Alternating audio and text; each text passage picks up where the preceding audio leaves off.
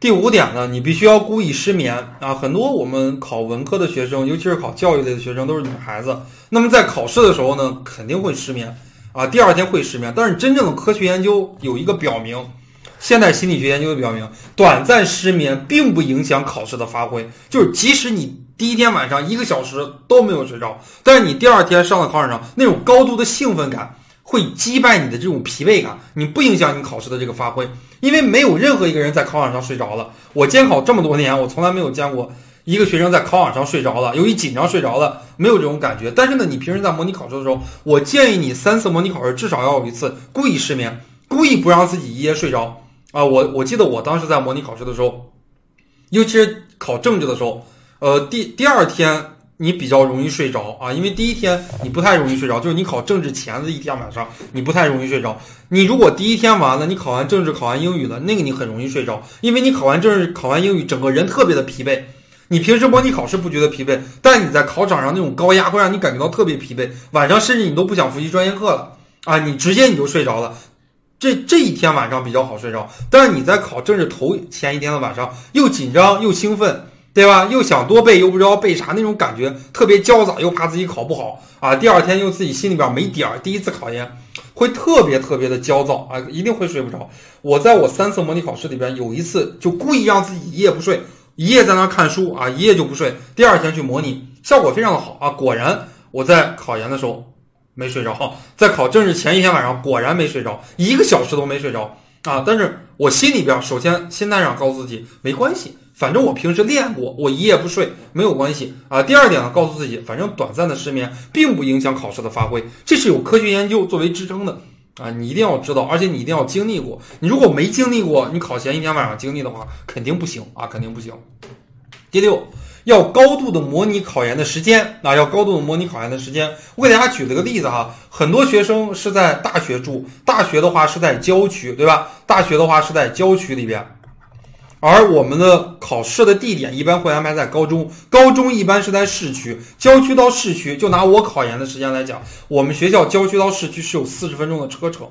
考研的第一天第一场考试要验视网膜啊，有的学校验视网膜，有的学校刷这个身份证就可以了。但是你八点的时候都要进考场，因为到了八点考第一场的时候，老师要宣读很多的东西，八点都要进考场。那么假设我当时是六点起床，然后六点半到了学校门口，然后坐四十分钟车，大概是八点二十到学校那边，那呃八点二十就晚了啊。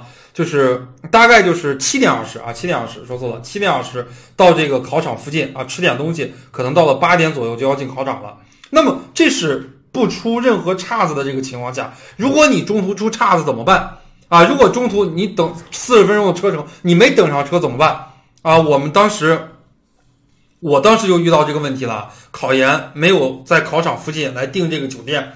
那么当时就坐的坐的某个机构的那个大巴车，结果那个大巴车当天没来，我又自己打车啊，这个心态上就耽误了很多，时间上也耽误了很多。你要提前想好这个应急的预案，所以说模拟考试你要高度的模拟考研的时间，而不是说你八点起床了，伸个懒腰，对吧？一起一竖，八点半啊，我开始作答，并不是这个样子的。你要六点作答啊，你要六点起床，六点起床吃个早餐，出去转一圈。对吧？出去转上四十分钟，或者说坐四十分钟车，你感受感受，回来八点半，然后你再开始作答。你要高度模拟考研的场景啊！你不要听的跟笑话似的，对吧？哎，我自己讲我都觉得是个笑话，但是呢，很多同学他没有过这种经历，他没有高度的模拟过，到了考场上他会出很多的乱子啊。第七。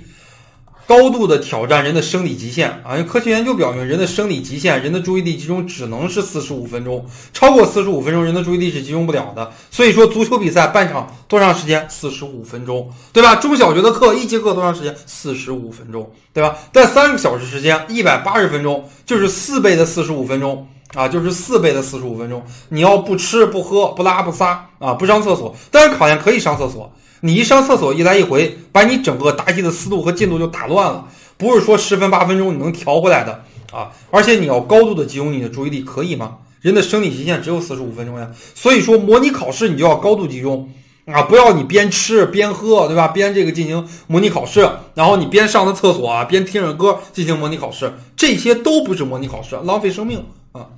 而且人的思维啊，在下午两点到四点的时候特别特别的混沌。而最无奈的，答你们最弱的这个这个这个学科啊，在答英语的时候，你做好准备了吗？你要每天下午都去模拟英语的考试啊！从现在开始，从你听这节课开始，每天下午都要来复习这个英语。很多同学喜欢早晨复习英语，觉得英语清醒啊，但是真正考试在下午，必须要放到下午。